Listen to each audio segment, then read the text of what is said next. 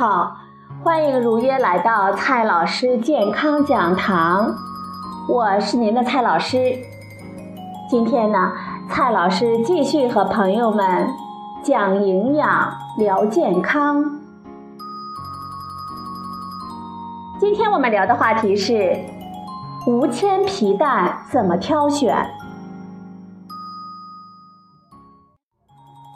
皮蛋，朋友们呢都喜欢吃，但是有铅怎么办呢？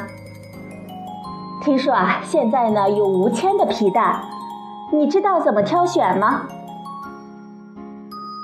首先呢，我们先看一下皮蛋的生产工艺是怎么样的。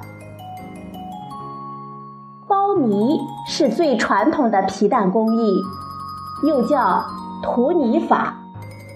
而没有包泥的叫做浸泡法。除此之外，浸泡法也分为数个工艺流派。我们用鸡蛋做的比较试验表明，浸泡法中的碱的渗透速度快，因此呢碱性大，制作周期短。此外，浸泡法制作的皮蛋弹性更好，蛋黄糖心大。松花多，味道好。不过，不同的工艺和有没有铅并没有必然的联系，因此，仅看这个是选不出无铅皮蛋的。有的朋友说了，用铅丹腌制的皮蛋壳上常常有一些黑点，其实呢，这只是说对了一半儿。蛋壳上呢，天然存在着一些气孔，碱性成分通过这些孔洞进入蛋壳，并促使蛋白质凝固，形成皮蛋特有的质感。在腌制的过程中，部分蛋白质发生降解，释放出微量的硫化氢的成分，它可以和铅离子反应，生成不溶于水的沉积物。沉积物堵塞蛋壳的气孔，避免过多的碱进入蛋壳，否则呢，已经凝固的蛋白质又会液化。硫化铅是黑色的，因此呢，会形成黑点。如果不用铅丹，改用硫酸铜，就会形成黑色的硫化铜的沉积物，蛋壳上呢也会有黑点。从技术上说，确实可以做出没有黑点的皮蛋，比如用硫酸锌和其他的蛋白凝固剂来腌制。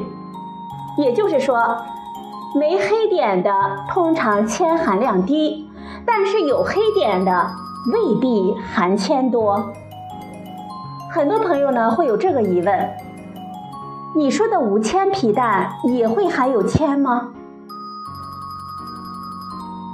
曾经有职业的索赔者状告乐天超市，声称呢他所销售的无铅皮蛋里面含有铅，涉嫌欺诈。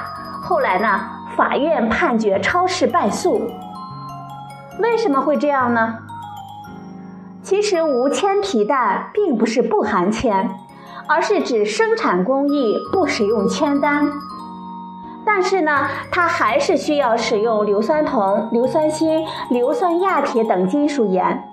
这些金属盐里面呀，会有少量的杂质，包括铅。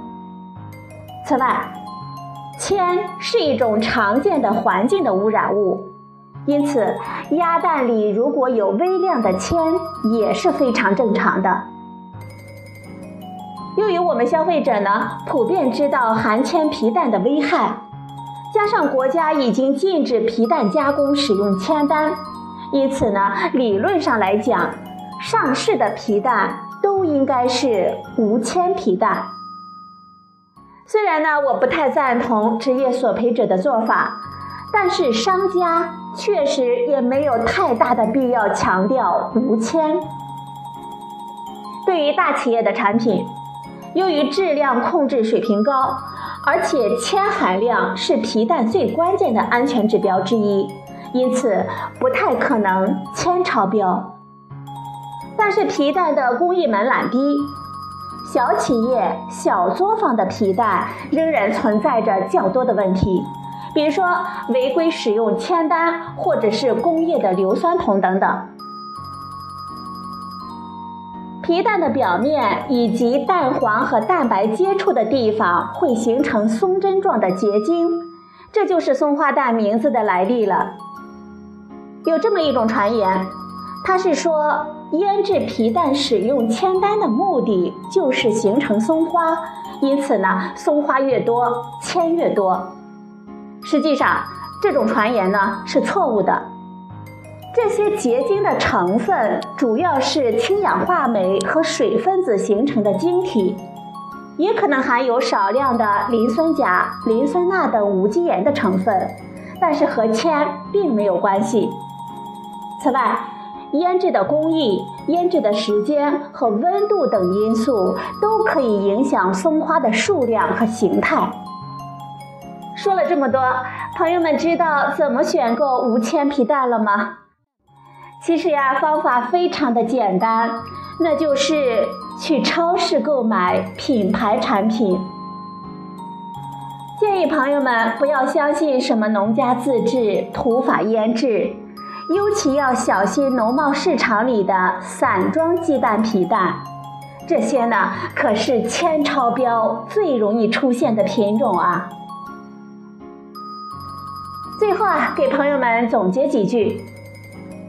涂泥法和浸泡法是皮蛋的两种生产工艺，和铅无关。皮蛋表面的黑点和铅呢，并没有必然的联系。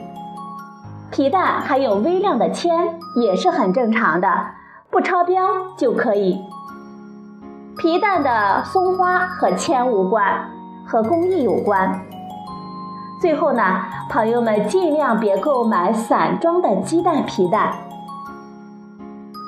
好了，朋友们，今天的节目呢就到这里，谢谢您的收听，我们明天再会。